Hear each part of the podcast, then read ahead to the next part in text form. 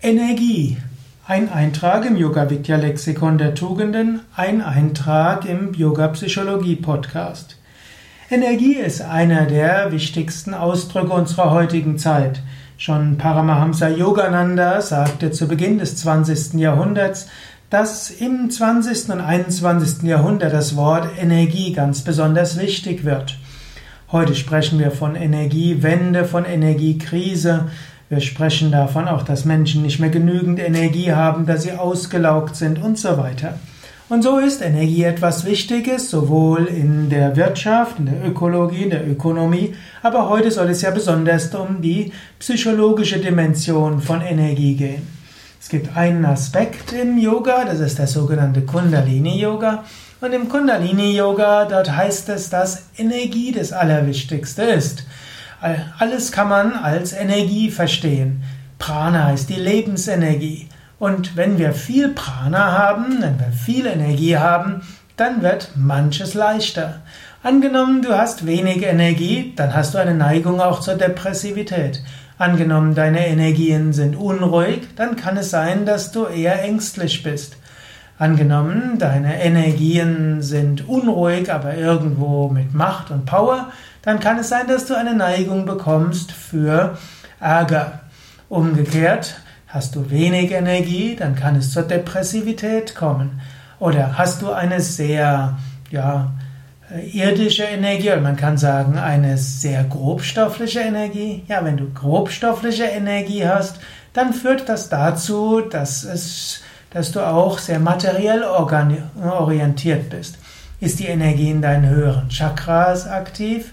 ja, dann wirst du auch leichter in den leichter, ja, subtiler denken und voller Liebe. Ja, und da sagen die Kundalini-Yogis, manchmal ist es am einfachsten, wenn du an deinem Energielevel arbeitest. Es ist nicht so einfach, wirklich deine Psyche zu beeinflussen, indem du dir einfach sagst, ich möchte an das und das denken.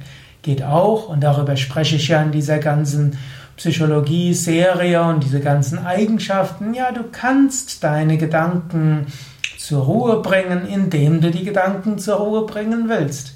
Du kannst deine Gedanken aber auch besonders stark beeinflussen, einfach indem du weniger an Gedanken denkst, sondern an Energien. Viele Menschen machen das ja bewusst oder unbewusst wenn dir etwas nicht passt und wenn dir es schlecht geht, Menschen essen dann Schokolade oder etwas anderes.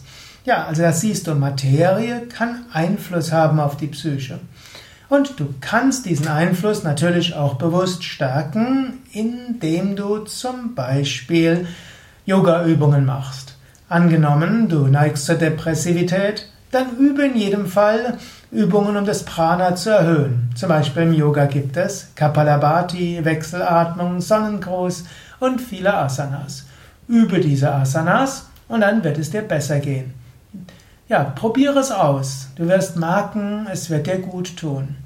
In diesem Sinne, ja, überlege, was hat dein psychischer Zustand mit Energien zu tun? Und wie könntest du deine Energien ändern?